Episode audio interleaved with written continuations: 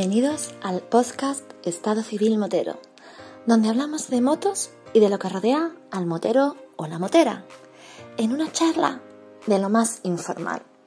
Así que ponte cómodo o cómoda y disfruta de este episodio.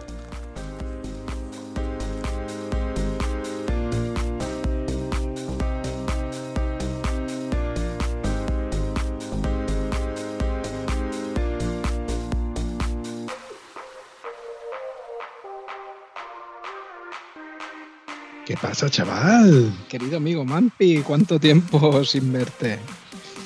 Yo, me parece extraño cuando me dices, querido amigo Mampi, ya no me dices, ¿qué pasa, jefe? O pues, pues, es que te enfadas si te digo jefe. ya, pero como me tenéis tan, yo que sé, tan idealizado y al final tengo que decir, bajarme de del pedestal de una puñetera vez, tío. Oye, ¿sabéis? El otro día, vamos, hace un par de días prácticamente, vinieron una pareja de chicos que, José Manuel, que desde aquí les mandamos un saludo, que se pone en contacto conmigo y me dice, oye Pampi, que voy a pasar por tus lares. Vengo de Portugal, bajando por la Nacional 2, venían de Galicia precisamente, Pontevedra. Vaya, buen paseo, desde ahí hasta ahí. Ya te digo, por lo visto tenían varios días y demás y mmm, quería conocerme. Digamos, a ver, no me cuesta ningún trabajo siempre y cuando mi trabajo me lo permita. Y coincidió que ese día por la tarde lo tenía disponible. Y yo, sin problema, quedamos y nos tomamos un cafelito, tal y cual. Bueno, estuvimos varias horas ahí dándole que te pego al palique, hasta que llegó un momento en que nos tuvimos que despedir. Eh, lo curioso es que, que al final se, da cuenta, os dais cuenta de que yo soy mortal, que no soy un tío aquí que hago que, que guay, el vampi, tal y cual. Anda, hombre, bájame del pedestal, que yo sigo siendo un puto tieso.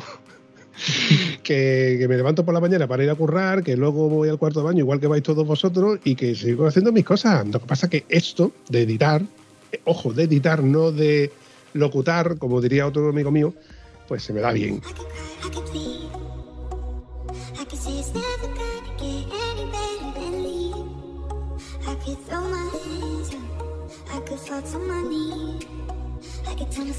Sí, pues mira, el otro día eh, estuvo por aquí, por, por, la zona por donde vivo, estuvo Miquel de la Misa con, con su pareja, con Encarna, que hace pocos episodios lo, los tuvimos.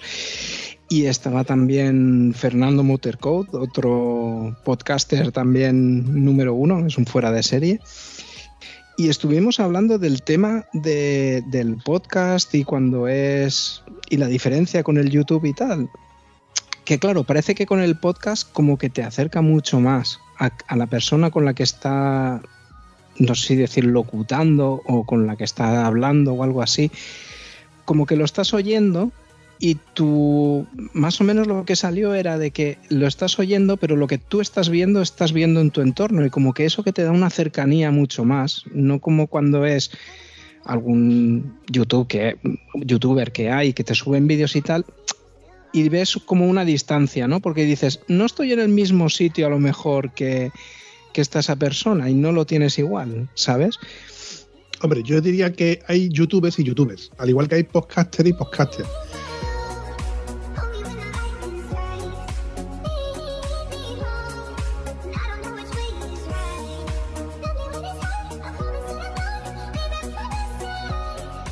Hablando de podcaster y de, de youtuber, ¿qué, ¿qué, hacemos hoy aquí? Porque yo creo que algo de YouTube hay de por medio, ¿no? En la sopa. Es claro, es que este comentario venía un poco a tirar una chinita al invitado que tenemos hoy, que es repetidor, no por malo, sino porque ha querido venir otra vez. Y yo creo que había gente que estuvo, estuvo pidiéndolo y estuvo comentando que quería seguir escuchando a, a este invitado.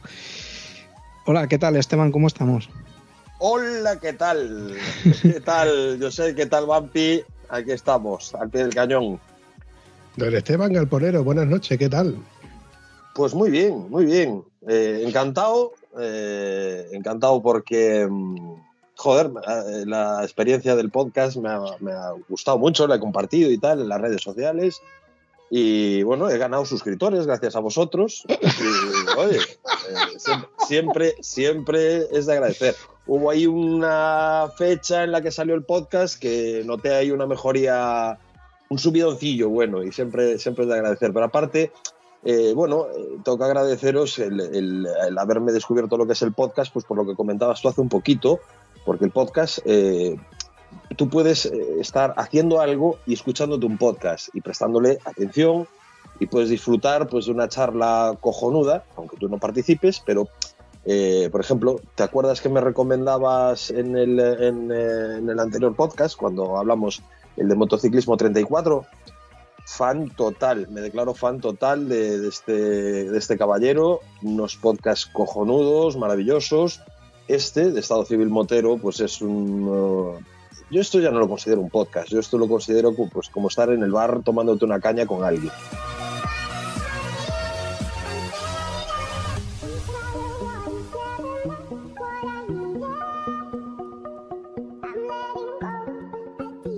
Y, y, bueno, eso es de agradecer pues cuando estás en el trabajo, cuando estás pues mismo yo a veces eh, preparo, preparando las motos, pues en vez de poner música, pues me pongo un podcast, pongo el altavoz grande y estoy acompañado allí con gente y, está cojonudo esto. Es un, ya os digo, para mí es un mundo nuevo que estoy eh, descubri descubriendo y, y, genial. La verdad es que muy, muy, muy bien. Eh, pues muchas gracias por el comentario y el detalle. Pero bueno, si hay algún despistado por ahí que escuchas, engancha los podcasts más tarde o lo que sea, dinos, mm, ¿dónde estás más o menos y quién eres? Bueno, soy Esteban, eh, tengo un canal de YouTube que se llama Galponero, en el que hago, bueno, es un canal que gira alrededor del, del mundo de la moto, restauro motos, pruebo motos, es un, lo hago de una manera muy, muy cutre, muy... Yo no diría cutre, sino que eh, fuera de lo que viene siendo la gran edición eh, y todo el tinglado, porque podría editarlos, pero yo creo que eh, viendo YouTube yo echaba en falta pues un canal con un pelín de frescura. A ver, yo no soy un gran youtuber, pero sí que la gente que, que, que estamos en el canal pues agradece eso, sinceridad, eh, sin tanto sin tanto champú, para decirlo de una manera, ¿no? O sea, vamos a probar una moto y hablamos de cómo va la moto, no decir una, una ficha técnica y de memoria, no, no, no hace falta. Y bueno, pues también comparto, me encantan las motos, ahora mismo tengo 12 motos en casa y, y las restauro, comparto un poco pues como las cosillas que les voy haciendo, eh, también recomiendo canales, etcétera. O sea, un poquito, pero es todo lo que es alrededor del mundo de, de la moto. Yo entiendo, por ejemplo, que, que, mi canal, para los más puristas, pues pueda ser un canal incluso ofensivo, porque, bueno, eh, yo a veces pues pruebo las motos en pantalón corto y tal, siempre con casco y todo el tinglado, pero a veces las pruebo en pantalón corto y yo sé que eso genera muchísima polémica y tal, y ya tengo hecho vídeos explicando por qué ando en pantalón corto y esas cosas. Y es curioso porque me lo siguen diciendo, joder, pero tú estás colgado, probar una moto en pantalón corto.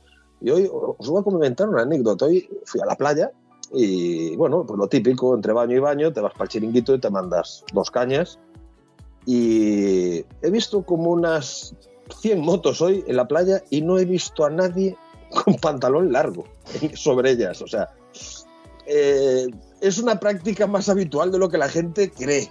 No es lo recomendable, ni mucho menos, y yo también digo que no es lo recomendable, pero bueno, eh, eh, quitando eso, pues suelo ser, suelo, ser, suelo caerle bien a la gente porque, porque es como si estuviese hablando con mis colegas. Entonces, pues vamos creciendo ahí poquito a poco. Cuando has dicho de que, de que has estado comprobando motos y demás, hay una, hay, un, hay una que, a ver, me salta por ejemplo la, atención de un comentario que has puesto en Instagram donde dices, esta moto me extraña, ahí hay algo curiosamente que me, que me sorprende de esta moto. ¿Qué moto es esa precisamente? Te lo explico, te lo explico. Eh, a ver, eh, gracias al canal, precisamente, esto me voy a extender un poquito porque, porque quiero contarlo bien para que lo entendáis. ¿no? Gracias al canal, pues conoces gente, eh, pues haces amigos y bueno, pues eh, precisamente un, compañero, que es guardia civil además, es motorista y lleva muchos años y es un gran aficionado a BMW. Tiene una colección de BMWs súper interesante, tiene una K1 edición limitada, impresionante, bueno, tiene de todo el tío. Y me dijo, tío, a ti las motos te encantan, las vives, me veo en ti y tal, y cómo las preparas y tal, pero a ti te hace falta una BMW.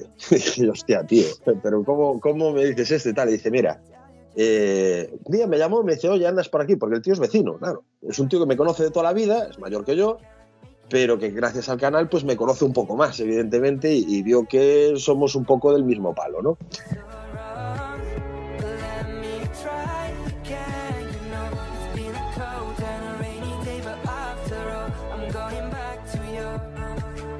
Y me dijo, pues sí, estoy aquí. ¿Sabes dónde es mi casa? Sí, sí, que lo sé, porque aparte el chico, el chico este fue a clase con mi hermana y yo sabía dónde vivía. Y bueno, yo iba en una de mis motos y tal, y me dijo, guarda tu moto aquí y te vas a llevar esto. Y me dejó una K1200 RS, una moto del año 1997, en muy buen estado y tal. Y me dijo, llévatela y pruébala. Y te lo digo de verdad, Vampi, me han cambiado los esquemas de lo que es una moto. A ver, evidentemente ya vamos teniendo un bagaje. Yo pese a que no soy una persona muy mayor, llevo teniendo muchísimas motos y, y he tenido motos prácticamente de todas clases, pero realmente nunca he tenido una BMW.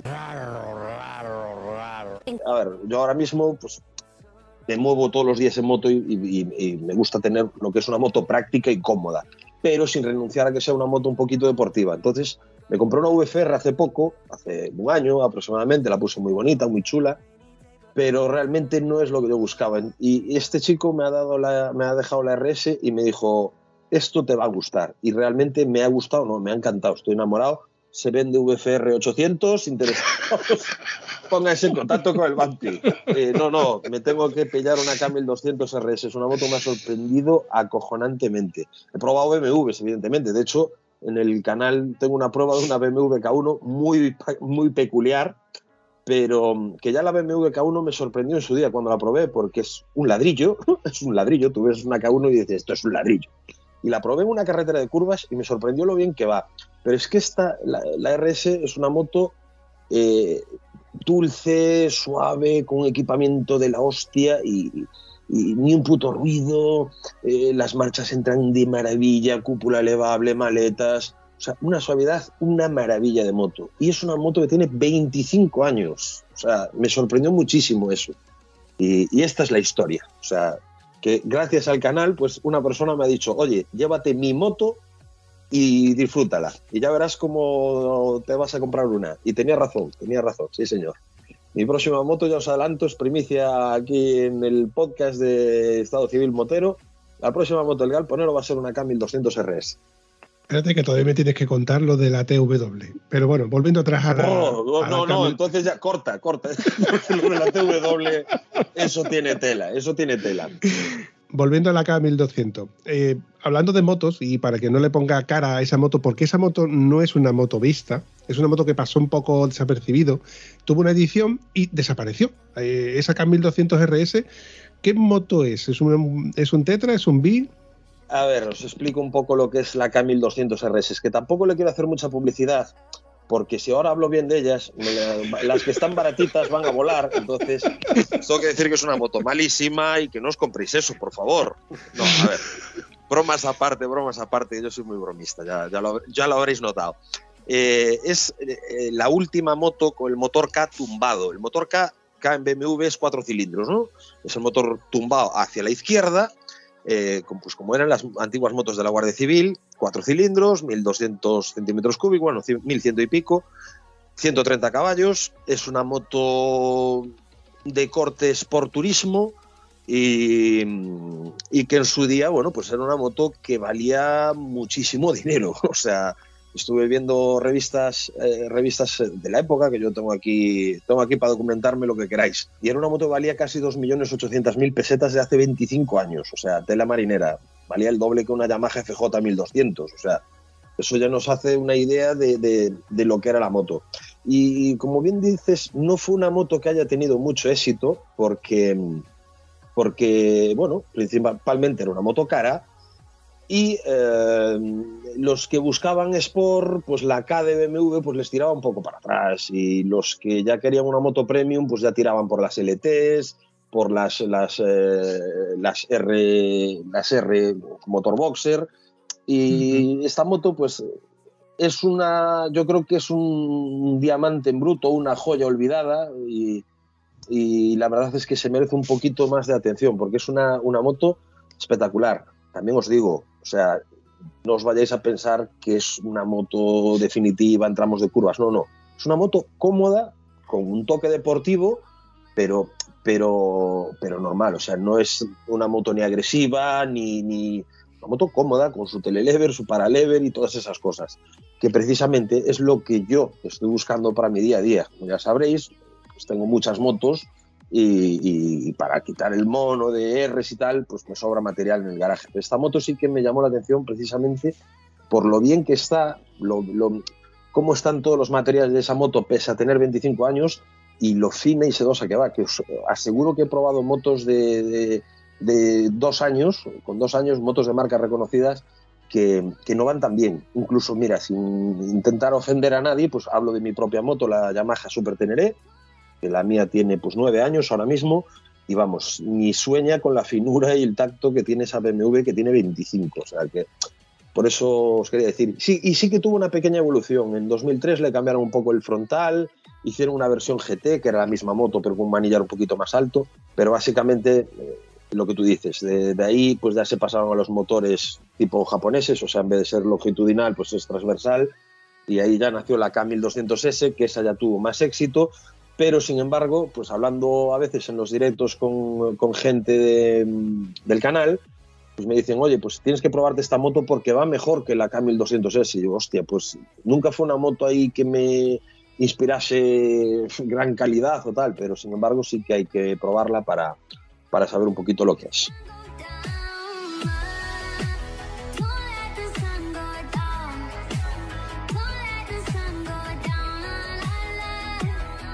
Cuando has hablado antes, por ejemplo, de la K1, que era la, antecesora de, esta K1200, eh, hay gente que habla bien y hay gente que habla mal. Ten en cuenta de que para nosotros, los que ya tenemos cierta edad, los que peinamos, peinamos canas, eh, sigue siendo un icono. Ver una K1 aparcada en cualquier sitio, verla directamente pasar, independientemente de los que ya conocemos qué moto es, porque sigue siendo una K100, lo mires por donde lo mires, solo que es una edición mucho más deportiva, mucho más bonita y casi el halcón milenario tiene que haber sido aquello, ¿no?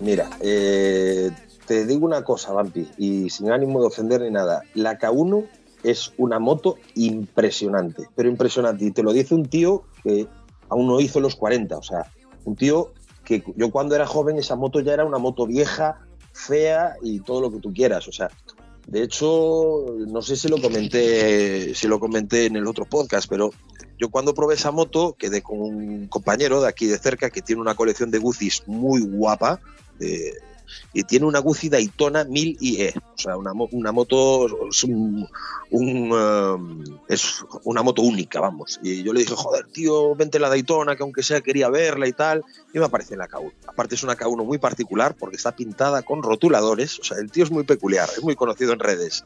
Algunos lo conoceréis, algunos eh, que estáis ahí al otro lado. Eh, os hablo de, de Freddy Lostrego, Lostrego Guzzi, muy, muy incendiario en redes, pero muy buen tío. Y me apareció en la K1 y me dijo, joder, llévala, que te va a gustar, en serio. Digo yo, tío, pero si esto es un mueble, joder, pero ¿dónde voy yo con esto? Me da vergüenza andar con ella. Y me dijo, llévala. Bueno, él se llevó mi moto, yo me llevé la suya y nos fuimos a una carretera de curvas, o sea, a, lo que a la carretera que menos te piensas llevar una BMW de ese estilo. Pues impresionante, me, me sorprendió lo ágil que era, lo bien que frenaba, ni un ruido, ni una vibración, una moto que trazaba perfecto, el motor, un sonido precioso. La verdad que es de los motores de cuatro cilindros que mejor sonaban encima de la moto, de, las motos que he conducido. Y bueno, eso de que es una K100 no es K100, o sea, cambian muchísimas cosas con respecto a una, a una K100. ¿Qué pasa que, eh, con esta moto? Que yo creo que salió en el año 1989, ya era una moto que llevaba ABS, indicador de marchas, eh, guanteras por todos lados, o sea, era una pasada, era una echada por fuera de moto, y claro, era una moto cara y por encima era un diseño muy arriesgado para lo que eran los, los, clientes potenciales de BMW, que los clientes potenciales de BMW siempre se han eh, un poco um, eh, identificado pues con una estética sobria, elegante y esas cosas. Y yo creo que la K1 rompía con toda la tradición eh, conservadora de BMW para ofrecerte una moto que era prácticamente un producto de diseño. Bonito, feo, era un producto de diseño. Y es cierto que desde que probé esa K1, ahora pues las veo con otros ojos y, y os digo que es una moto impresionante en todos los aspectos. Es que a mí siempre me pareció la K1 como una moto, una concept bike de estas que llaman, ¿no? Un, experimento que hizo BMW entre la anterior K que tenían 1000 y la siguiente que luego salió, que volvía a tener un poco el mismo corte ese clásico que dices o no quiero decir aburguesado, ¿no? Pero un poco más de decir, no, es una moto más sobria, más de turismo y más eso.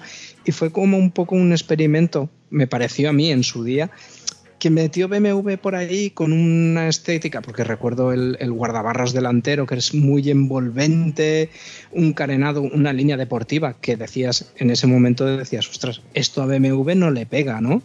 Como decir, o me haces una trail eh, dakariana o me haces una moto para hacer miles de kilómetros por asfalto, pero esa K1 fue como algo que hubo por ahí en medio. Es la sensación que me dio a mí. Yo creo que es una moto que es digna de elogio, pues precisamente porque hizo a BMW romper con su tradición. O sea, por lo, a ver, yo no soy experto en BMW ni nada, ni nada por el estilo. O sea, quizá es de las marcas de las que más desconozco de todas las marcas de. de un segundito, moto. un segundito. Vamos a partir de la base de que aquí ninguno de los tres somos profesionales. Aquí estamos, esto es la barra de bar donde estamos, nos hemos reunido los tres y a ver quién saca la cerveza más fresquita. Vamos a volver a, a, a, al concepto en sí, porque igual no estamos intentando de, de, de com, componer este, esta partitura como si nosotros fuéramos profesionales. Yo no entiendo de motos más que lo que sé o lo que conozco, lo que reconozco. Pero a lo que, a lo que, siguiendo con la trayectoria, es que cuando tú me, me dices, Esteban, yo no entiendo de BMW, yo no quiero que de BMW, pues aquel que entiende de los tres eres tú, ¿eh? No, a ver, Vampi, eh, realmente eso de que no somos profesionales, pues no te lo voy a comprar. ¿Sabes por qué? Porque los tres estamos aquí y, hemos dado, iba a decir la cara, la voz en este caso, y, y lo hacemos para compartir con la gente.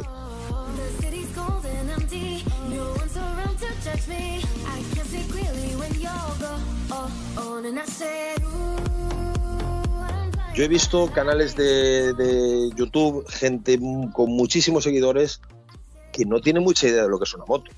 Yo no digo que la, la, el concepto que tenga yo de la moto o, o, mi idea sobre la moto eh, sea la correcta, no lo es en absoluto. La idea que tengo yo es la mía. Ahora, yo de motos tengo mucha información y yo cuando hablo de motos pues intento hablar con ciertos conocimientos, ¿no? O sea, me he empapado desde pequeño de revistas, de artículos, de todo lo que es relacionado a la moto, me lo leía y me lo empapaba y me lo memorizaba y todo. Evidentemente estamos aquí, no tenemos un guion y podemos cometer algún fallo, pero digo que no quiero que penséis que soy un experto en BMW K1 y que todo lo que os voy a decir que es verdad absoluta. No, os hablo de lo que me comentó su dueño en su día y, que me decía, la BMW fue eh, una deportiva como la haría BMW, porque a ver, a todos ahora mismo si nos hablan de BMW deportiva nos viene a la cabeza la S1000RR.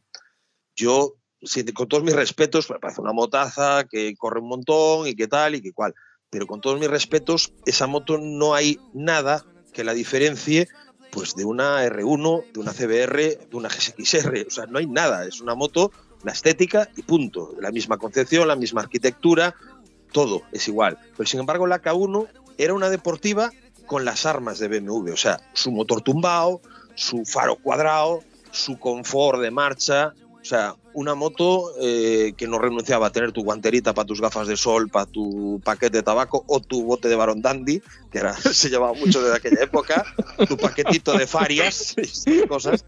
Pero era una, era una moto deportiva a lo BMW. Y yo, sinceramente, y con todos mis respetos, a mí cuando me hablan de una BMW deportiva, a mí la que me viene a la cabeza es la K1, no la S1000RR.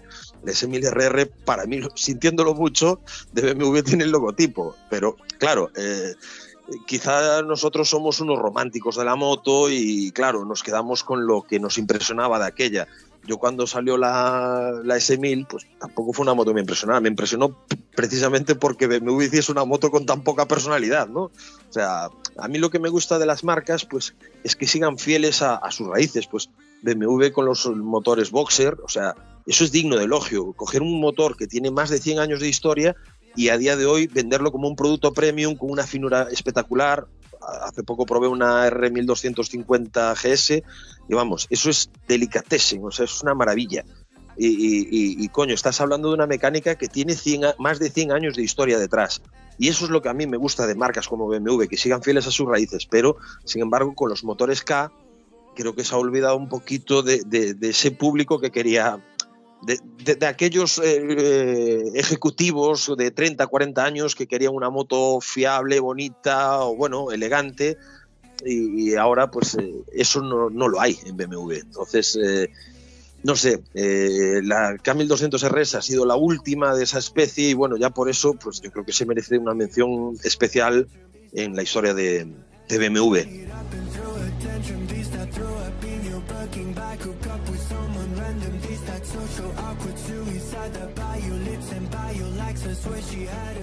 Oye, yo soy, yo soy usuario de, BMW, de hecho tengo una BMW que por cierto está en el taller. Yo como usuario de que soy de BMW me encanta la, marca y me encanta todo lo que lleva, lo, que va alrededor de BMW. Pero para bien o para mal, BMW ya no es lo que era. Evidentemente ha ido evolucionando, siempre ha ido evolucionando, ha ido mejorando.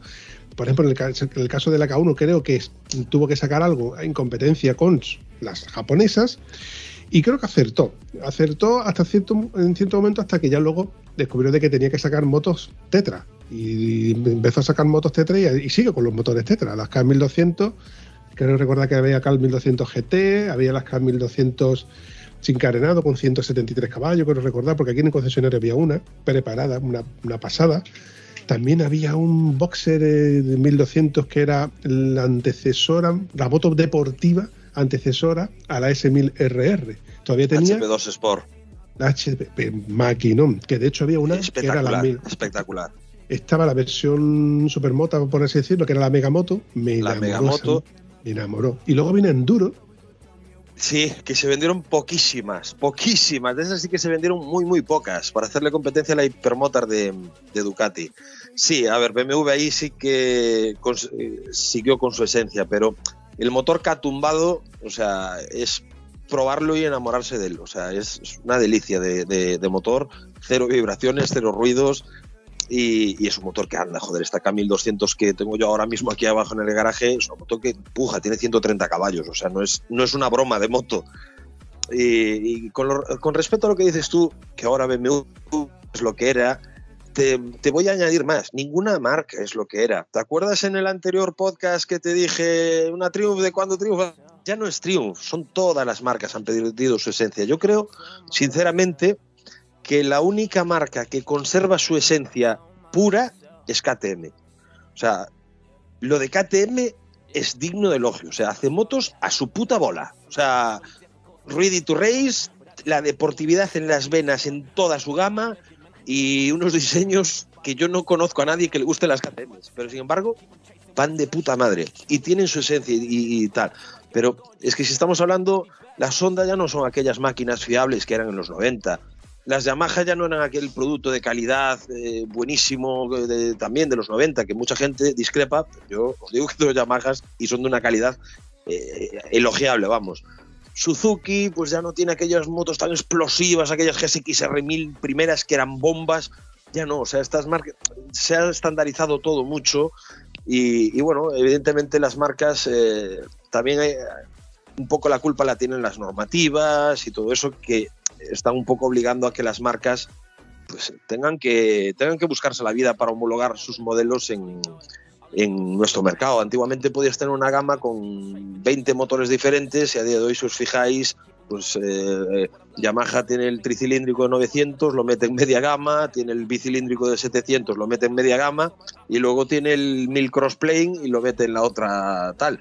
O sea, con tres motores hace una gama completísima de, motos. Tienes el mismo motor, te lo encuentras en una Trail, en una R y una Naked, o sea, el mismo motor.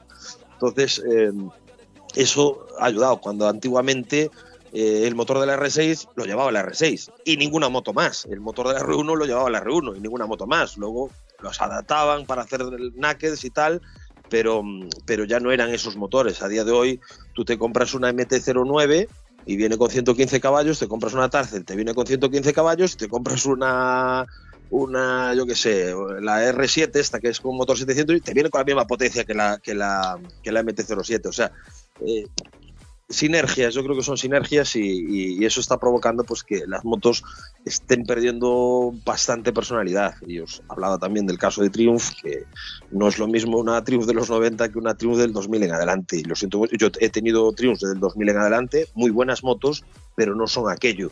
Es igual que me dice este chico, que es loco de BMW, me dice, esto es de cuando BMW, BMW hacía motos para durar toda la vida.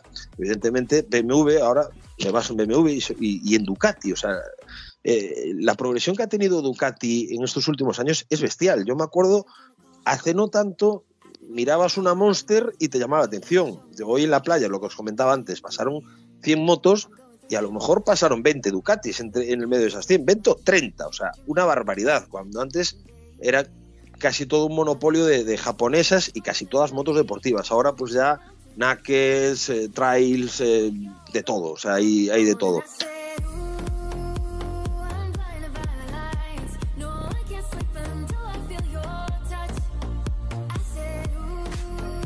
Pero mm, es eso, que, que, Ducati ahora, miras muchas Ducatis en, en, la carretera. Tiene una gama, la verdad, que bastante decente, pero está claro que Ducati no es lo que era en los 90. Ducati ya no tiene motores Desmo, Ducati ya no tiene motores por correas y bueno, en cierto modo me alegro, pero Ducati ha perdido su esencia. El que es ducatista, ducatista, no hablo por mí, yo no soy ducatista, yo tengo dos Ducatis, es muy distinto. Eh, el que es ducatista, ducatista, pues quiere su motor con correas, quiere su distribución Desmo y quiere su embrague en seco haciendo ruido a cacerolo es verdad lo que tú estás diciendo de, los motores cambian, las, marcas están cambiando.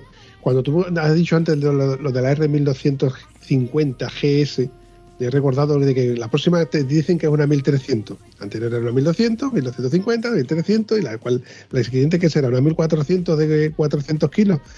Porque es que yo creo que, a ver, creo que la, norma era que subía 50 centímetros porque la normativa hacía que las emisiones tal y cual, y como para no perder caballos, pues lo tenían que subir 50 centímetros cúbicos más para, evidentemente, no vender una moto con menos caballos de lo, de lo que era la anterior. Hubiera sido mm, no un éxito de venta, todo lo contrario. Lo que pasa que mm, también es verdad que la, la gente que realmente puede pagar una BMW nueva le gusta tener la última y, da igual que sea una 1300 que una 1350.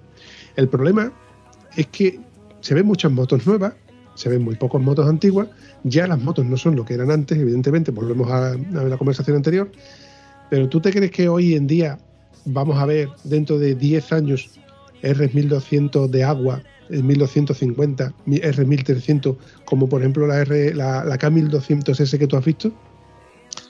A ver, eh, es, un muy buen planteamiento. ¿eh? A ver, eh, el problema en, este caso, a ver, a día de hoy te dan muchas facilidades para sacarte una BMW, pagas no sé cuánto es al mes y tienes una BMW nueva cada cuatro años. Eso es cojonudo para la empresa y, cojonudo para la persona que quiere tener esa moto por un estatus. Yo sé que hay muchos usuarios de, de BMW GS que tienen esa moto porque esa moto va muy bien. O sea, no nos vamos a engañar ahora y decir, ay, no, es que la GS va mal porque es BMW. No, eh, la GS va muy bien. Y, hay gente que tiene su GS, pues este chico, el que me dejó la RS, tiene una 1150 GS impresionante. Tendréis que verla como la tiene. Y es una moto con sus ochenta y pico caballos que sobra.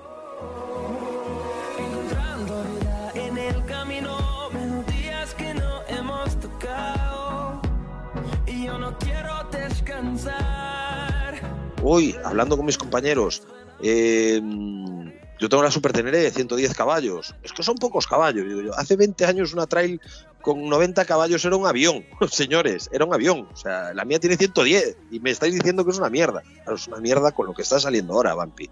el tema es que la gente quiere más caballos y más caballos y más caballos y más caballos y, la gente no se da cuenta que tienen motos muy por encima de su nivel de pilotaje, pero es que muy por encima. O sea, y claro, si no tienes una moto con 150 caballos, como que ya no eres motero. Y, claro, BMW te trata de vender eso. La nueva 1250 pues ya viene con 136 y ya tiene más que la anterior y tal y no sé qué. yo creo que, hemos llegado, ya, llevamos mucho tiempo en una época en la que tanto coches como motos tienen potencias ya absurdas, o sea, absurdísimas. Yo estas motos con 220 caballos que salen, porque hay alguna Ducati que sale con 220 caballos, ¿quién, ¿quién cojones le saca 220 caballos a una moto? Ya no digo en calle, en circuito. ¿Qué, ¿En qué circuito te metes para explotar esos 220 caballos? O sea, tienes que ser un Mar Márquez para, para, disfrutar esa moto en su plenitud. Porque, porque realmente, joder, yo motos que tienen 90 caballos ya me cuesta llevarlas bien, o sea, cuanto más todo esto. En cuanto a lo de si dentro de 20 años habrá R1200, pues yo hay veces que me pregunto dónde coño van todas estas motos que renuevan cada cuatro años, porque es que nunca se ha visto tanta moto nueva como ahora, o sea, es una pasada de, de motos nuevas y Zetas 1000SX, estas que salen que son chulísimas, las, las eh, eh, Suzuki GSX 1000SF y tal. son motos que valen un dineral, te van a 16, 17 mil euros la versión básica y, cada dos por tres la gente las cambia. ¿Dónde van a parar todas esas que, que, tal? Porque es que antiguamente tú te comprabas una moto y tenías que echar muchos años con ella. es el tema con esto de las marcas, yo creo que les ha pasado a todos. Ya le pasó a Harley también en su época, cuando cambiaron aquellos motores que eran, no sé, tenían una configuración y todo, y sacaron un nuevo tipo de motor. Aquí que me disculpe todo el mundo, porque con mi mala memoria y lo despistado que soy, no sé ni los años ni nada, pero sí que recuerdo, por ejemplo, un compañero de trabajo de mi mujer que quería una Harley y la quería del motor antiguo, porque quería que fuera un motor que vibrara y el motor que sonara de aquella manera distinta, aunque fuera menos fiable. Yo creo que a todas las marcas les ha pasado, todos han, evolucionado, todos han cambiado, pero ahora a mí, mm, opinión completamente de cuñado, que vamos, que es mía personal y probablemente esté más que muy equivocado yo es lo que veo, que tanto en coches como en motos están viendo todas las marcas que se les acaba el tema del motor de combustión, que les quedan 10, 15 años, bueno, al 2035 en principio ya no se pueden eh, vender vehículos nuevos en Europa con motores de combustión. Y están tirando la casa por la ventana y están diciendo, pues, ¿qué quieres? Mm, 250 caballos, un 1400 tetracilíndrico. Están tirándolo ya todo porque es algo que tiene fecha de caducidad, que está agotado y que se han cargado o no.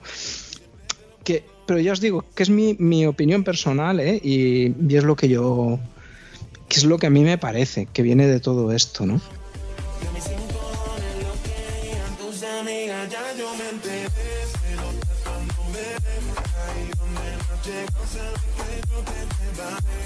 Sí, yo sé, pero tú fíjate una cosa, remóntate al año 80 o 70 y pico, en coches, sin salir en el mundo de los coches. Tú te podrías comprar un Citroën dos caballos, con dos cilindros boxer quedado por aire. Te podrías comprar un Citroën GS con cuatro cilindros boxer tal. Te podrías comprar un Alfa Romeo con un V4 súper pequeñito. Te podrías comprar un V6, un 6 en línea. Un, evidentemente un cuatro cilindros, inyección, carburación, cinco marchas, seis marchas. Había una diversidad de, modelos, había coupés, había, había descapotables, había tal. Yo creo que ahora mismo no hay esa variedad. O sea, había unos coches con una personalidad bestial. El, Citroën GS era un coche que me llamaba mucho la atención, lo tenía un vecino. Era un coche súper peculiar y era un coche súper distinto y es un coche que tuvo cierto éxito, ¿no? Y era un motor boxer, o sea, motor rarísimo y, y tal. Pues eso también pasaba un poco con las mecánicas de las motos, o sea, pues eh, los V2, o sea, fijaos que ya muy pocas marcas fabrican motores V2. Quitando las custom, pues tenemos a, KTM y, creo que para, y, Ducati. O sea, no hay. Pues Suzuki ya tenía las V estas. Y bueno, sí, Suzuki con la V-Strong, pero es que quedan muy pocos V2. Cuando era un motor que todas las marcas tenían su V2, ¿no? O sea, todo esto pues va desapareciendo, motores cada vez más simples, más explotados, evidentemente, pero, pero motos con muy poca personalidad, motos con unas prestaciones descomunales, pero, pero todas cortadas por el mismo patrón. O sea, eh, ya no es aquello de cuando estás eh, en una terraza en bar y escuchas una moto, coño, esto es una Triumph. Ahora no lo sabes. coño, esto es una Ducati que le suena el embrague. Ah, vale, pues sí. Hostia, una Yamaha que suena muy agudo, tal. Y te giras. Y era una Yamaha R6. O sea, ya no distingues las motos de oído. Y, eso, pues yo qué sé, a mí es una cosa que no me, que no me entusiasma. el mercado de la moto se ha estandarizado mucho y bueno, yo ya os digo, cada vez compro motos más viejas y menos potentes y cada vez soy más feliz.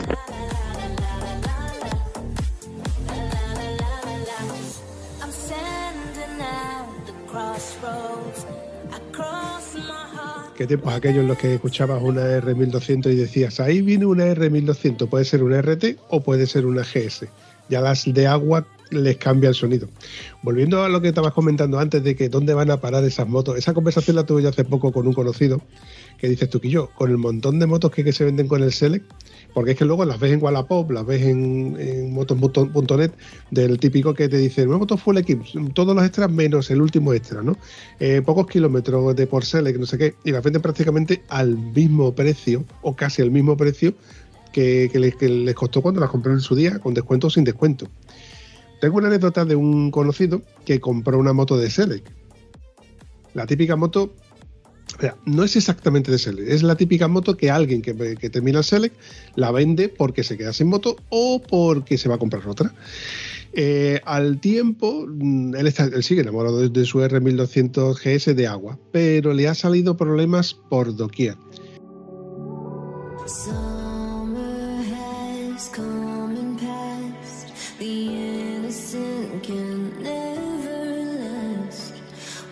Eh, cuenta la leyenda, esto no, está escrito en ningún lado, pero cuenta la leyenda de que esa moto le tiene una paliza increíble durante los tres primeros años y antes de cumplir el Select la entregó o la iba a entregar en el concesionario y la puso en venta. La, tuvo suerte en que la vendió mm, a un, particular, no, no la entregó. Pero claro, el nuevo propietario, el actual propietario de esa moto, pues se ha gastado una pasta en ella y le suena de todo le suena de todo, porque la, la, a ver, la, la, cosa quisquillosa que está el intríngulis es que pensamos de que la moto le han dado una paliza. Y sabemos de gente que le pegan palizas a las motos porque saben que a los tres años la van a entregar para sacarse la siguiente. Y así sucesivamente. Porque cuando compras una moto para no quedártela, sabiendo que no te la vas a quedar, te da igual. Te da igual el, trato que, lo que le des. Pero cuando tú tienes una moto que te la compras para quedártela, pues tú te levantas por la mañana, la calientas y mientras se está calentando te pones tu guante, tu casco, miras los espejos y miras cualquier cuatro cositas y sales poquito a poco. Eres más, cauteloso con las frenadas, etcétera. Pero cuando la moto no es tuya, como quien dice. Como si fuera robada.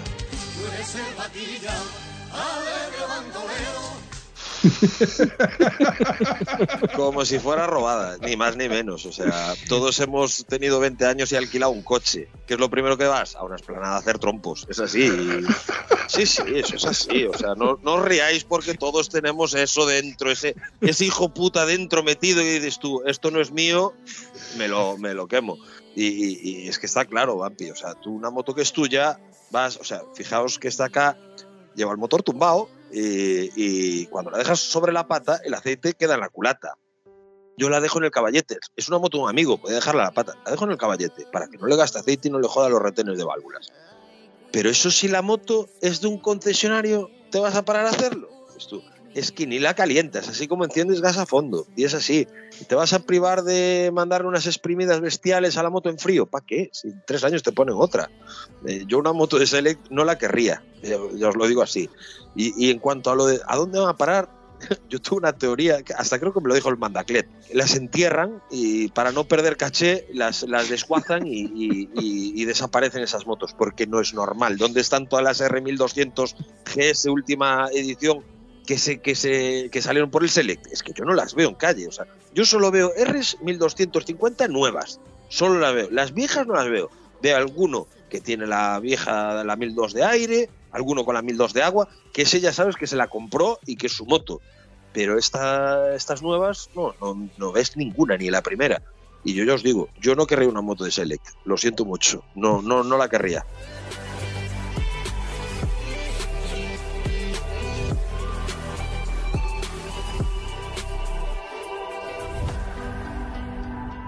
Mira, te cuento. Te lo cuento porque yo no sé de primera, de primeras, ¿no? Eh, hay una leyenda que cuenta que los todoterrenos, esos Mitsubishi Montero y Pajero que no querían ya en Europa, terminaban en África. Pues hay un vídeo un vídeo exactamente de, Clavero, a un cual yo sigo porque es un excelente fotógrafo y, hace unas cosas increíbles, donde te, donde te, cuenta dónde van a parar los Mercedes 180, 200, eh, etcétera, esa clase C mm, que todo el mundo conocemos, que como ya en Europa no pueden pasar ITVs y demás, ¿dónde van a parar? A África. Pero un sitio específico donde hay concesionarios de ese tipo de Mercedes, pero es, para, que, para que os imaginéis eh, eh, que, a lo que vengo a referirme. Un Mercedes que ya anda por, por autonomía, o sea, anda por, amor al arte, donde no tiene freno, donde no, marca el cuenta kilómetros, no marca la temperatura, no marca nada. Y son coches que son fiables, pero y ellos lo usan de cualquier manera. Es que diccionario de, de ese tipo de coches con los, con los extras como, como, lo, como los estoy contando, sin dirección asistida, con cosas estropeadas, y el concesionario te lo vende, concesionario de multimarca, pero escúchame, allí amontonados. Sí, pero a ver, estamos hablando que son vehículos al final de su vida. O sea, yo me acuerdo, yo trabajé en un desguace y los Peugeot 504 y 505 todos iban para, para Sudáfrica, creo que eran. Todos. Ya venía un africano los pagaba muy bien, la verdad. Estos coches iban todos para Sudáfrica y tal, pero es que son coches en el final de su vida. Estas R1250 o R1200 y R1250 con cuatro añitos son motos nuevas. O sea, no las van a mandar para Sudáfrica, ni para Corea, ni para ningún lado. O sea, son motos que en algún lado tienen que estar. Y la teoría de Mandaglet, yo creo que es eso, siete, que las meten en una nave, las encierran y dicen, para no perder nuestro caché, porque claro, tú una moto de esas con cuatro añitos, tú tienes que venderla a un precio considerablemente más bajo.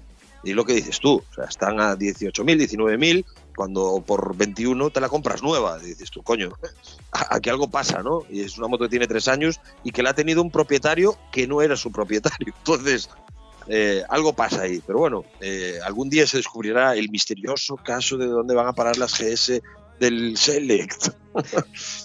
en cuarto milenio, hoy. ¿Y por qué no decirlo?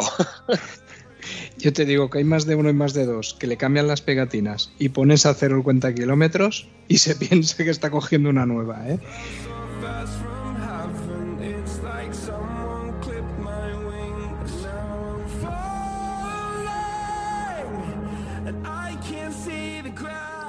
eh al hilo de lo que estábamos hablando antes de, que el que compra una moto para quedársela y el que la compra para luego venderla con el tema del Select. Es que esto ahora con el tema del Select se ve mucho más porque evidentemente vemos más R1250 por la calle que antes, con, las R1100 o R1150 de aire. El que la tenía, la tenía y la sigue teniendo prácticamente porque raro era el usuario que no la compraba para quedársela. Mm, esto cualquier mecánico, creo que de BMW lo podría, lo podría corroborar. Y me vengo a referir porque, por ejemplo, ahora yo le estoy haciendo el reglaje de válvulas a mi moto.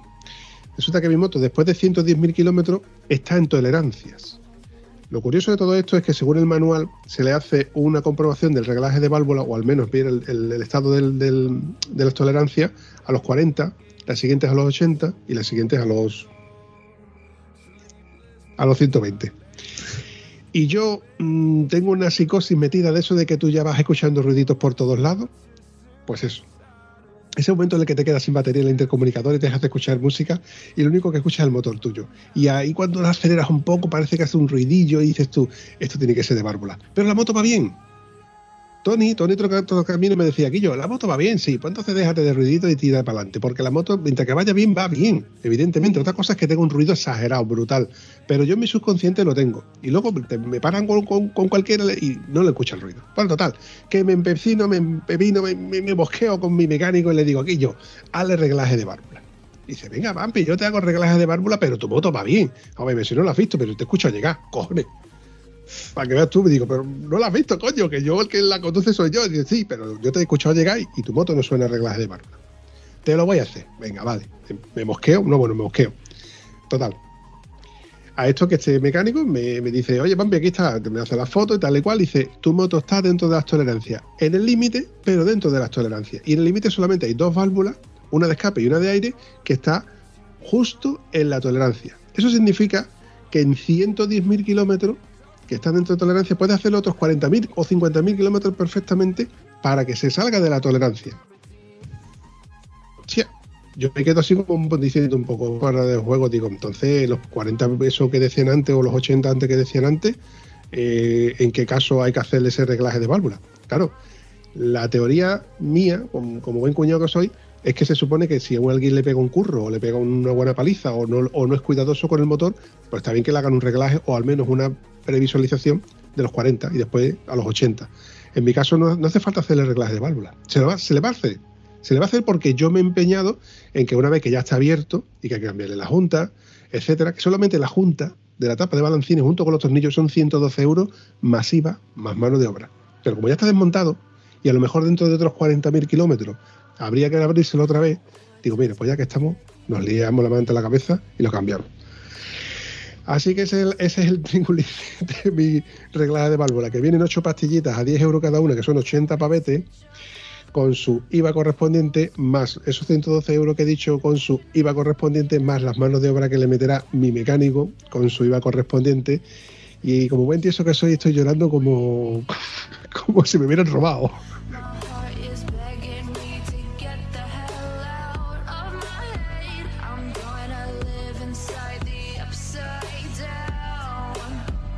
Los reglajes de válvulas. El gran olvidado de los mantenimientos de las, de las motos. Ese es el gran olvidado de los mantenimientos de las motos. Eh, yo creo que el 90% de los usuarios de moto, mm, los reglajes de válvulas son los padres. O sea, es, así. O sea, el reglaje de válvulas es muy, muy importante para el correcto funcionamiento del, motor y mucha gente, mucha gente eh, lo obvia. A mí me pasa exactamente lo mismo que a ti, Vampi. Mi Super Teneré tiene ahora 130.000 y hace ruidillos de válvulas y tal. Bueno, yo ya yo lo voy a hacer yo en casa. He pedido la junta original y tal y cual, y luego pues tendré que pedir las pastillas y todo el tinglado. Pero, pero sí que ya le va tocando. A ver, las motos pueden ser muy fiables, pero las motos son motores y se van desajustando y hay que ajustarlos.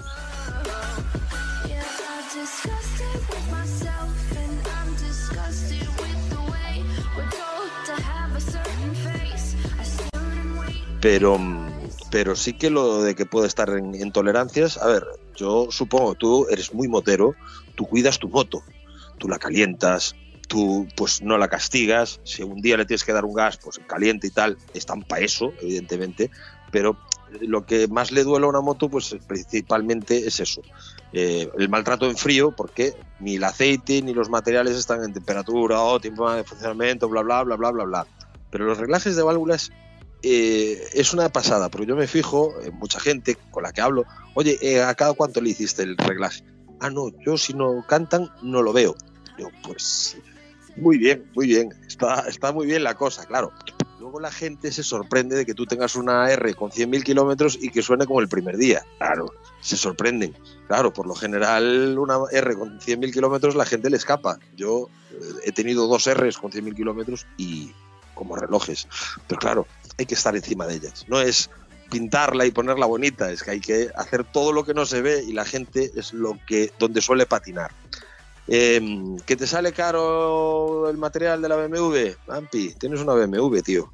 Tienes una BMW. Eso es así, compadre. Eso sigue siendo así.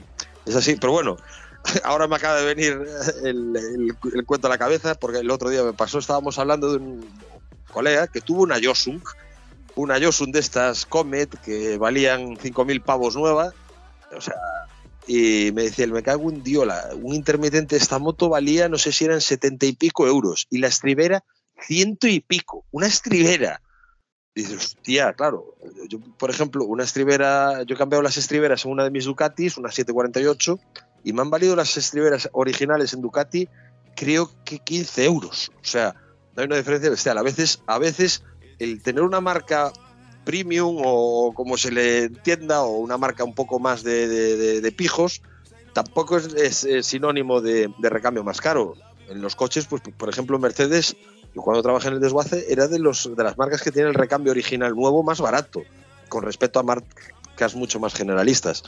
Y BMW, yo no sé si el recambio es caro. Yo te puedo asegurar que el recambio de Yamaha es muy caro, muy caro, pero es lo que toca.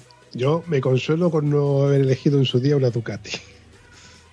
Porque si un reglaje de válvulas de Bimoto mm, vale lo que vale, más que en, más que mano de obra en repuestos, Ducati tiene fama de ser una moto cara. Entonces los repuestos y la mano de obra de esas motos tienen que ser caros. Eh, repuestos de Ducati es posiblemente de todas las motos que tengo es el más barato. Y, me sorprendió muchísimo. Me, sorprendió muchísimo lo del recambio de Ducati.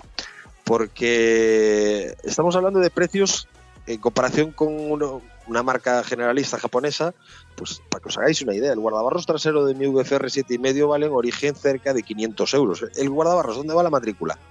Y el de la 748 me ha valido 45, creo, con portes y en su bolsita de Ducati y todo. O sea, dices tú, coño, aquí hay diferencia. Las estriberas, 15 euros eh, y tal. ¿Qué tiene de Ducati? Claro, las correas son caras porque Ducati sabe que cada X tiempo las tienes que cambiar, entonces te las venden carillas y el reglaje de válvulas es el doble de costoso que cualquier moto, porque tienes que, eh, con el Desmo tienes que ajustar para arriba y para abajo. O sea, no sé, nunca eh, vi cómo es un reglaje de válvulas de una Ducati, yo soy nuevo en el mundo Ducati, pero bueno, el, eh, sistema Desmo pues utilizo una leva para subir y otra para bajar, creo, no, no retrocede por muelle.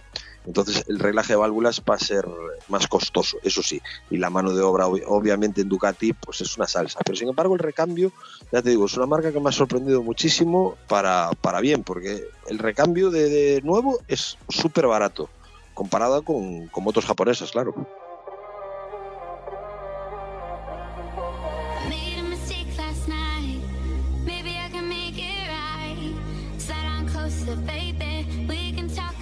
Bueno, entonces con esto que has comentado, próximamente en tu canal te podemos ver con una moto alemana. Yo, yo, yo, yo espérate, yo tengo pendiente una TW que hay por ahí. Sí, la TW se la compró mi novia y bueno, tiene el motor dañado y tengo que buscar una culata para ese motor. Y bueno, estoy pensando en hacer un injerto, esas cosas, pero eso siempre lleva más tiempo. Algún día la pondré, la pondré a funcionar. Bueno, son cosas que os la cuento aquí ahora que no nos escucha nadie. Eso, eso. nadie, nadie. Igual 500 personas, pero bueno, como si no fuese nadie. Estamos todos entre amigos, ¿no? Pues quería ya hacer un, injertillo y, meterle un motor, adaptarle un motor de otra moto porque no hay nada de recambio de la TW. Y eh, en cuanto a lo de. La 200, la TW200, méteselo. Igual le meto uno un poquito más grande, fíjate. Pero bueno, en fin. ¿Cómo suena eso? Sí, sí, sí, sí. Eso es que la quieres usar tú.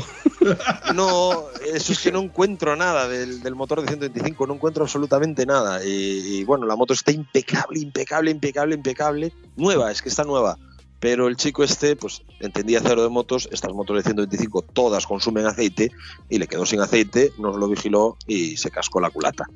Eh, suele pasar. Eh, en cuanto a lo que me decía Joseph de, de, nos veremos eh, con una moto alemana, tengo que vender mi VFR, es algo que tengo claro porque ahora mismo ya os comenté, hay 12 en casa, 12 motos en casa. Así que vuelvo a repetir, si alguien quiere una VFR 800 preciosa, escape chulo, tapa de colín, pintada Rodmans, con todo nuevo, poneros en contacto aquí con el jefe que, hacemos ahí, hacemos ahí un, buen negocio. Yo de decir, ahora haciendo memoria con lo que estabas contando de las BMWs, sí que he recordado de crío, pero muy crío crío, que podría tener yo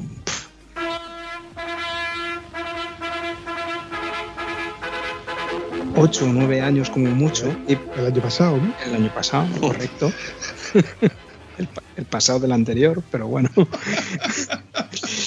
Mi padre guardaba el, el, coche, lo guardaba en, vamos, en una casa vieja, que era lo que tenían de garaje, y allí había una R100RS azul clarito, metalizado, que a mí me alucinaba aquella moto y decía, yo le decía, me dejaba subirme ahí, pero vamos, controlando que no rayara ni, ni se viera ninguna huella ni nada.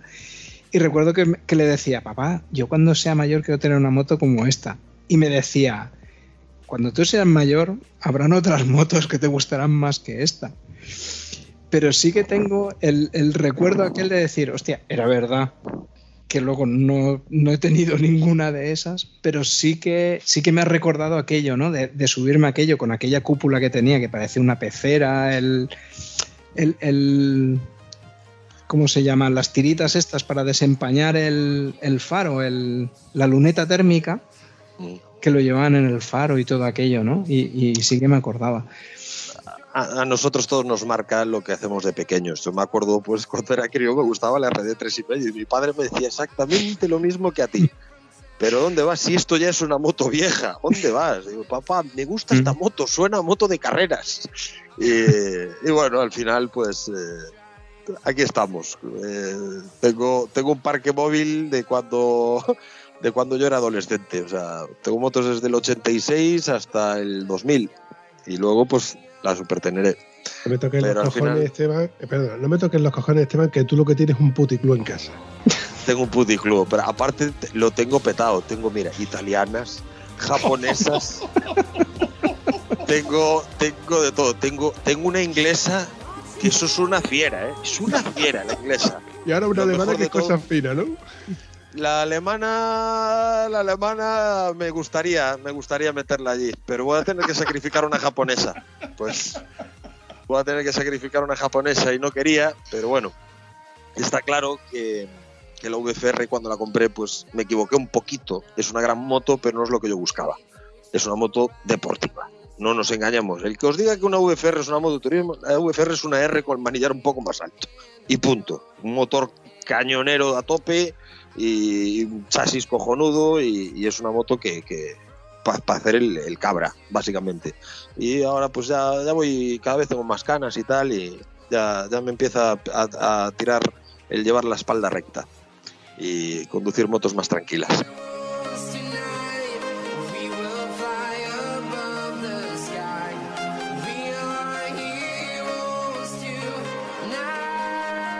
Igual es sacrilegio lo que estoy diciendo, pero con esto de peinar canas te vamos a ver terminando con una Vespa o dos. He tenido una Vespa, he tenido una Vespa. He tenido una Vespa, pero no, no creo que me veas en Vespa. ¿eh? No, lo- no lo creo, no lo creo. Mira, Vampi, mira, te- esto es una anécdota muy buena. Eh, te está diciendo un tío que tuvo tres Yamaha RD3 y medio. ¿Qué más motos peligrosas tuve? Tuve una R1 tal. Te lo digo, Vampi. La Vespa es, con diferencia, la moto más peligrosa que he tenido en mi vida. Pero la vendí al mes y medio de tenerla. Dije, yo con esto me voy a matar. Es que me voy a matar. Y no creo que no pasaba ni de 90, que era una, era una PK XL 125. O sea, la Vespa la más pequeña que hay, bueno, creo que la había de 75 también. Esta era de 125, no pasaba de 90. Pero era peligrosa, madre mía. Y dije, no, no, esto no, esto no es para mí, esto no es para mí. Y, al mes, pues mira, la vendí, aún le gané dinero, pero no, no creo que me vuelvas a ver en Vespa. ¿eh? Me podrás ver en, en una Harley, me podrás ver en una, en una Cruiser, en una Gran Turismo, pero una Vespa no me veo, lo siento.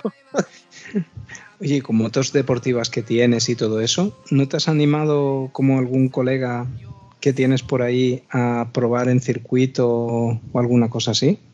Es que tenemos un problema, Joseph. Yo soy una persona, eh, yo soy rápido, pero pierdo eficacia rápidamente. O sea, yo me cojo un tramito de montaña y te voy rápido 10 kilómetros y bien, y voy bien.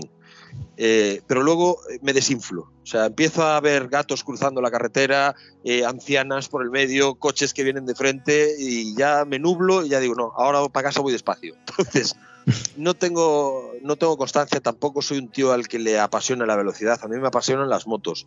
Las disfruto, pero casi siempre en carreteras de curvas donde vas a 90, 100, 110 y, y las disfrutas a tope porque vas inclinando y vas disfrutando la esencia de la moto. Pero mm, el circuito me impone muchísimo respeto. O sea, eh, ese chip que tienes que cambiar allí, que sabes que no se te va a cruzar un coche, que no se te va a cruzar un señor despistado con el móvil en la mano, que no hay radares, muy importante también, y que llevas tu mono, que llevas que hay escapatorias y tal. Me planteé muchas veces pues preparar una moto para correr el campeonato All School aquí en Galicia, que, bueno, evidentemente se hace en Portugal porque en Galicia os recuerdo que no tenemos circuito, pese a, a ser la comunidad autónoma donde yo creo que hay más clásicas, bueno, donde las hay y lo decimos, porque en Cataluña anda que no hay material por ahí, por esos garajes, pero bueno, eh, en todas partes creo que hay, pero bueno, en Galicia tenemos muchísima afición a la moto y no tenemos circuito y tenemos que hacer pues nuestros campeonatos, tenemos que irnos a Portugal y me molaría preparar una moto viejilla, pues he pensado pues una Suzuki RF600, he pensado cualquiera, una FCTR, cualquier moto. Para correr es un campeonato de tres horas de resistencia y, y con un compañero, que sí, que te- yo tengo un compañero que es piloto, o sea, él ah, compensaría lo lento que voy yo, pero claro, hay que estar ahí dando gas, mucho tiempo, y yo tengo miedo a, a no dar la talla y, y ante el miedo al ridículo, pues prefiero no probar. Oye, pues yo lo veo, ¿eh? Galponero Racing Team. Sí, lo ve, lo ve mucha gente, lo ve mucha gente y me, y me dice, joder, pero métete tal, y yo, que yo no soy rápido. ¿Cómo, cómo que no eres rápido, tío? Que tú te vas por ahí por la carretera de montaña y vas eh, como un loco y tal. Sí, pero no. Sí, pero no. Yo mi hábitat natural está en la carretera y cada vez más despacito. Pero no sé, a lo mejor algún día pues me animo y preparo una moto y, y- nos animamos primero con la Sol School o a lo mejor pues podría pillarme una moto y hacer tandas. Pues lo pensé muchas veces. Eh, cuando organizan tandas libres, pues meter la UFR, que es una moto entre comillas que no me duele tanto. Me duele porque es una moto que restaure toda y tal, pero mm, pero meterla es una moto fiable para meterla en un circuito y es una moto que corre.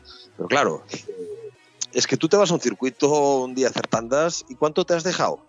Tú sumas dos slicks, el transporte, comer allí, eh, la gasolina, que no te rompa nada, o sea, y tal, y te estás gastando 600, 700 euros, que yo sinceramente con esos 600 o 700 euros me voy un fin de semana a las Canarias con gastos pagados, con mi señora. Entonces, ya cuando empiezas a tener ese planteamiento que lo pones en la balanza y dices tú, uy, ¿sabes? Es que es mucha pasta, es mucha pasta. Pero bueno, algún día probaré, eso, eso lo tengo claro, algún día probaré. Tengo ido con compañeros que van, lo pasan muy bien, pero bueno, tengo que ponerme un poquito mejor de forma física. Estoy, yo soy un pedazo cachalote de hombre eh, he bajado 20 kilos, me quedan otros 20 más y cuando esté ahí en forma y tal, que vuelva a entrar en el mono, pues entonces me plantearé. A lo mejor pues meto la Ducati 748, que es una moto también que me gustaría mucho probar en circuito y tal, y, y- y eso. Pero así a- ahora mismo no tengo yo planes de, de meterme en un circuito con la moto.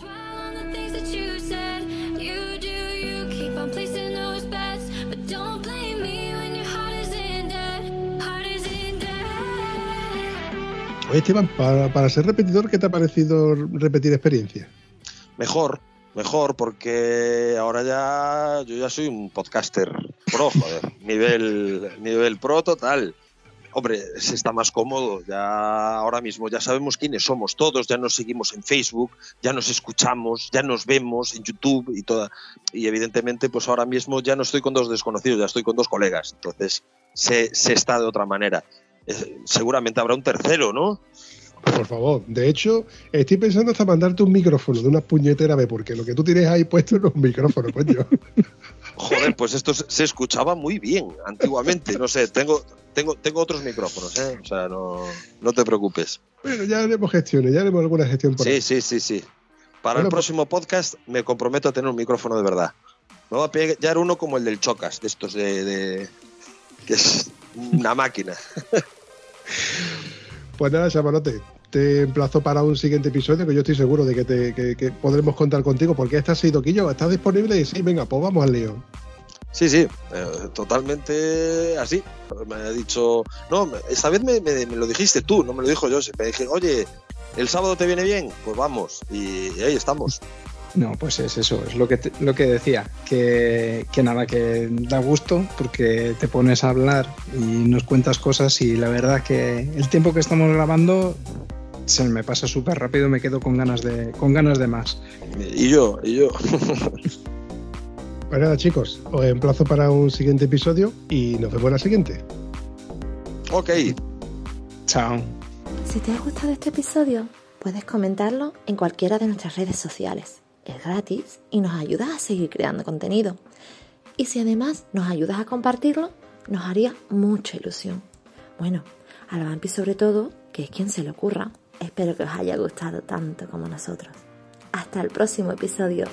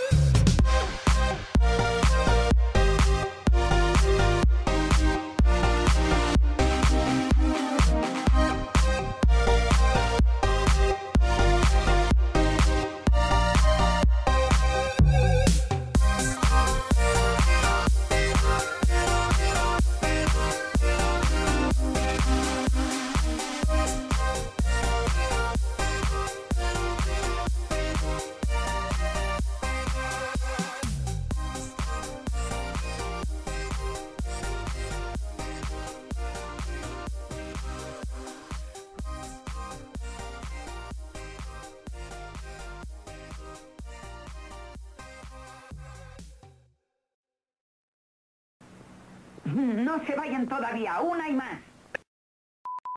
No falláis, no falláis que os voy a dar una toma falsa. A ver qué hace este. Ha estado bien hoy, ¿eh? Sí. Ha estado, ha estado muy bien. Ya se está más cómodo. Ahora ya os sigo, ya os escucho y ya, ya sé de qué pie cojeáis todos.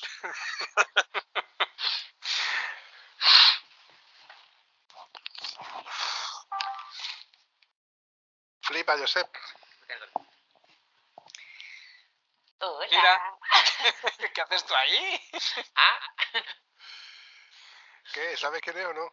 Tienes una ocupa en casa, chico. ¿Cómo de uno no? Tengo tres. Tres ocupas. Madre mía. Bueno, Esteban no, no conoce. Yo a no sé.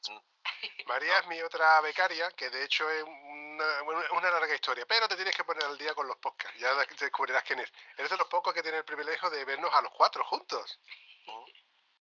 Es la que tiene la voz sensual del principio. No.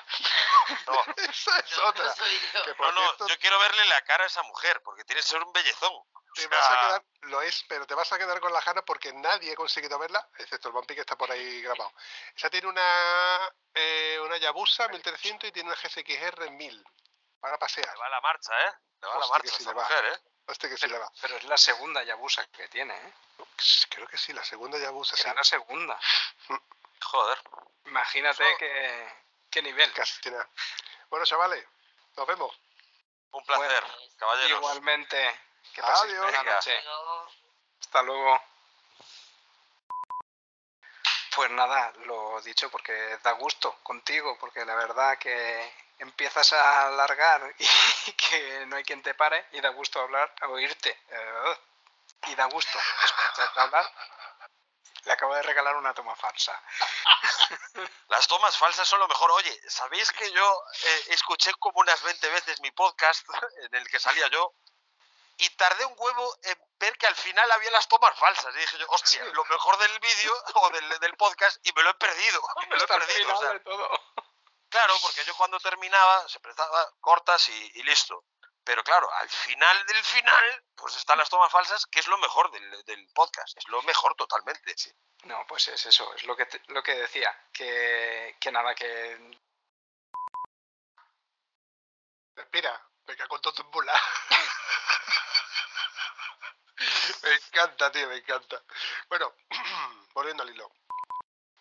Volvamos otra vez al podcast porque si no se... Me caliento, me caliento, me caliento. De mí ya no digáis nada, porque... Tú, tú saldrás ahora tú directamente por... Sí, no, no, ya, ya, ya, de mí no digáis nada. Bueno, voy a, voy a recordar un poquito antes, pero el lazo... Hola, hola, hola, hola, hola, hola. No te escucho. ¿Soy yo? No te escucho. No, ahí abajo no voy. Ya te jodido. Lo tenía que haber muteado de verdad. Yo no puedo desactivar. Hostia, qué guapo, tío. Gracias. Ya era hora que me lo reconocieras. Hijo puta, No está a mi lado, no, mi niño. Yo ahora me preparo porque voy a tener que hacer la entrevista sin camiseta, porque fui a la playa y me quemé. Voy a preparar todo y ya, Ni de coña. ya preparamos. Ni que ni de coña. No. Mejor, porque como estás grabando seguro que me trolearás. no, no en esta- estas cosas me las tomo muy en serio, yo sé. Vale. Los cojones. Tío, quítate la camiseta, que me aparecen los vigilantes de la playa. No que te enamoras. No, coño, aquí no. Oye, que yo me he puesto la camiseta ahora para grabar, porque he estado sin camiseta. A ver, luego a mí a la hora de editar, pues son 26 minutos que estoy ahí.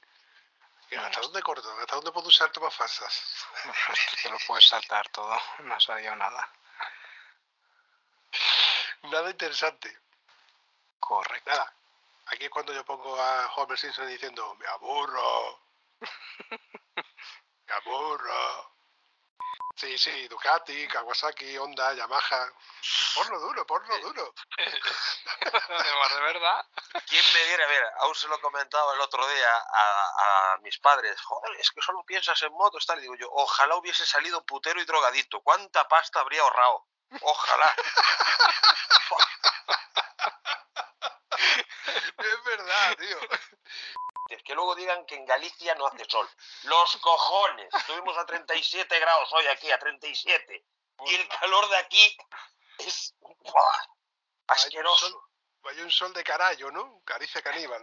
canción. Caníbal. Hostia, qué buena canción. Antón tío. Reixa. Antón Reixa e os resentidos. Oye, Esteban, ¿yo puedo usar esto de la camis- camiseta con camiseta en las tomas falsas? Porque tú sabes que a mí me gusta lo de las tomas falsas. Todo. Tú puedes utilizar todo. Conmigo tienes carta libre. Totalmente. Josep, empe- empezamos. No sé por dónde. En algún lado empezaremos. Te- Tengo un par de preguntas que hacerle a, a Esteban y seguro que de ahí empezamos a desvariar. Espera. Manzana.